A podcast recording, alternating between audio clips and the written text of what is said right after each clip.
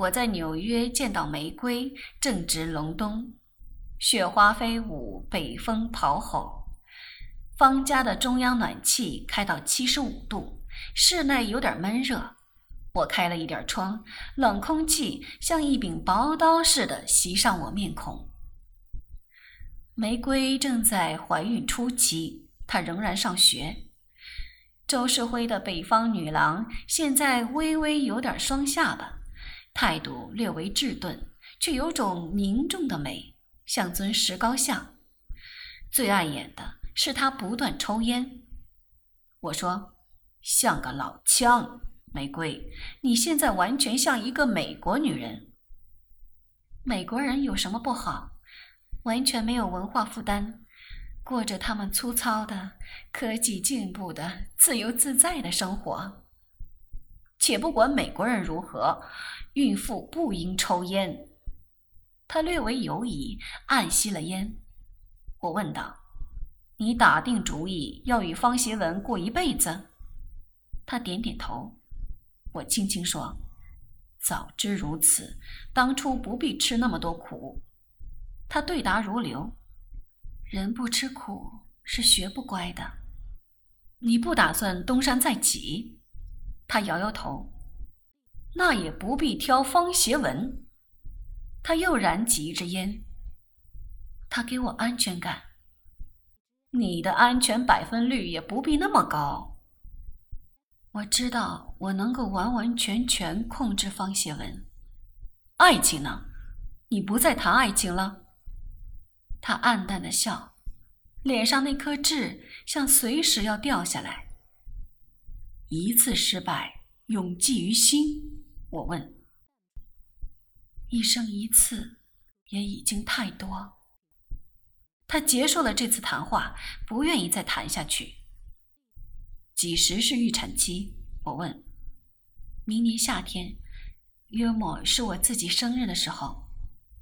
希望生男还是生女？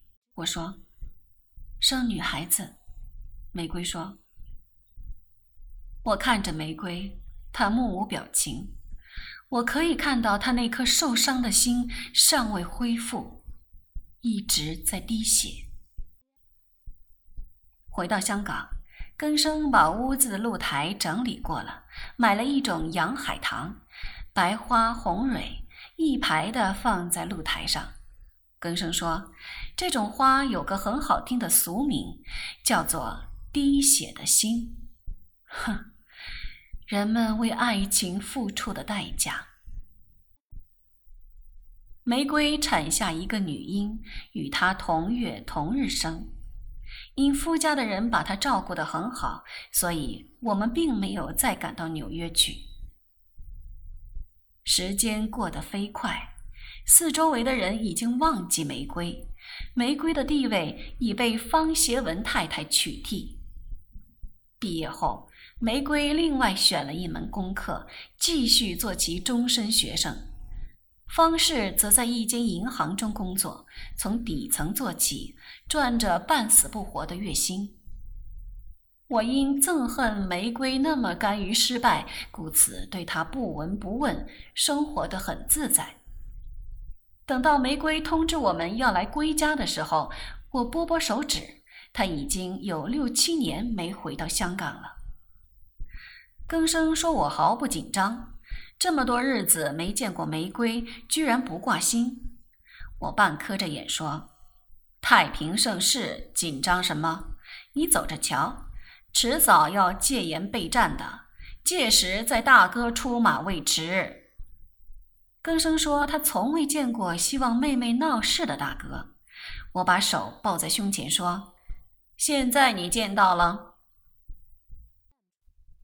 玫瑰带着丈夫、女儿回娘家，妈妈一早就兴奋地准备接飞机。我跟在她身后，一早到候机室等候。但等到玫瑰出来，我还坐在那里，因为我没有把她认出来。我没有把玫瑰认出来。她把女儿抱在手中，背上背着一只大大的旅行袋。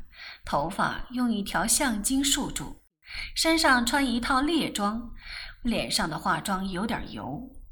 毫无疑问，在别人的眼中，她仍然是一个漂亮的少妇。但玫瑰，玫瑰以前拥有的美丽是令人窒息的。这，我呆呆的看牢他。他飞身过来，大哥，大哥，来看你的外甥女儿。我早已伤心欲绝，完全说不出话来。她是玫瑰，大哥，你怎么了？他把一个粉妆玉琢的娃娃送到我面前。我从来没有见过那么好看的婴儿，雪白粉嫩，左眼下也有一颗蓝痣，薄薄的小嘴是透明的。他伸出两只胖胖的小手臂向我笑，示意要我抱。我像着魔似的，双手不听控制，将他抱了过来，拥在怀中。借尸还魂，玫瑰的重生。这孩子一点都不像那愣小子。我看仔细他，心中害怕。这不就是玫瑰本人吗？我清楚记得那日放学，跟父亲到医院去探母亲，护士抱出来的娃娃就是这个样子的。二十五年之后，我怀中又抱着一个一模一样的宝宝。我困惑了，这就是生命最大的奥妙。玫瑰诧异：“大哥怎么了？”更生大力拍着我的肩膀，他有点糊涂。是这样的，他不明白怎么一下子就老了，快有人叫他舅舅了。男人也很怕老的，你知道。我白更生一眼。我始终没有把婴儿让给其他人抱，我把他紧紧拥着，如珠如宝。母亲想抱也不行，害得老妈大骂我贼腔。那婴儿嘴中不住一一的与我说话，我每隔三分钟应他一声啊，他便笑，完全听得懂的样子。虽然才数个月大，头发已经又长又乌，打着一只蝴蝶结，我忍不住用自己的脸去贴他的脸。根生微笑着摇头。当夜，我们一家人大团聚吃饭。玫瑰把孩子交给佣人，与丈夫出席。她穿很普通的一套衣服，戴着假金耳环，头发放下来，非常油腻，不是很胖，但是脂肪足够把他脸上所有聚灵气的轮廓填满。良久，我都不知道应该与他说什么话才好。然后我听见我自己虚伪地说：“怎么样，婚姻生活还好吗？”玫瑰低声说：“很多人认为婚姻是一种逃避，结了婚就可以休息。事实上，婚后战争才刚开始，夫妻之间也是一种非常虚伪的一项关系。”我截断他：“然而你不会有这种烦恼。”你与方协文之间的仗怎么打得起来？他微笑。我补充说：“我与更生也不打仗，我们地位与智力都相等，我们互不拖欠，只靠感情维持。感情消失那一日，我们会和平分手。”一整夜，方协文都为玫瑰递茶、布菜、拉椅子、穿外套、点香烟，服侍他。方协文没到中年就长个啤酒肚，一副钝相，老皱着眉头，一额的汗。隔一些时候用手托一托眼镜框，嘴里不断抱怨香港的天气热、人挤、竞争太强。这个老土已经把美国认作他的家乡了。我上下左右的用客观的眼光打量他，怎么看怎么不顺眼。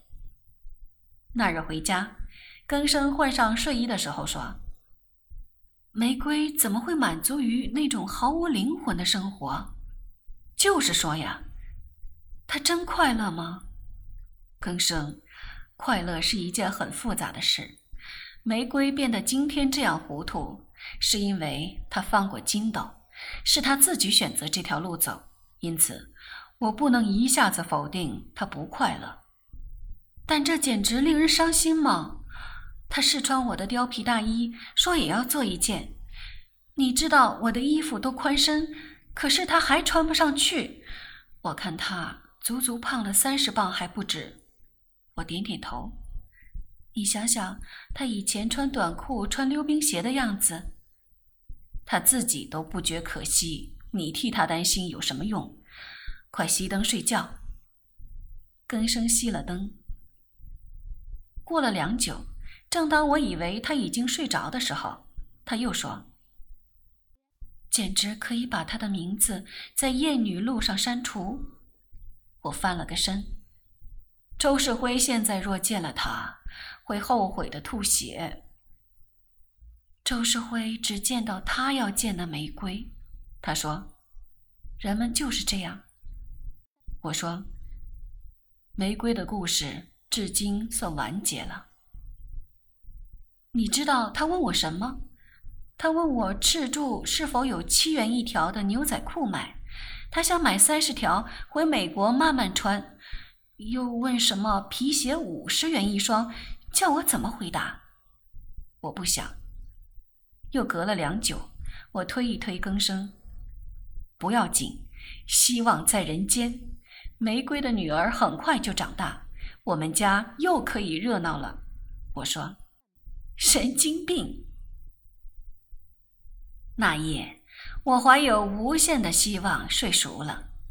梦中，我看见美丽的玫瑰成熟而美丽，穿黑色网孔裙子，颠倒众生。后来醒来，不知是悲是喜。我们原本以为玫瑰可以美到四十九岁的。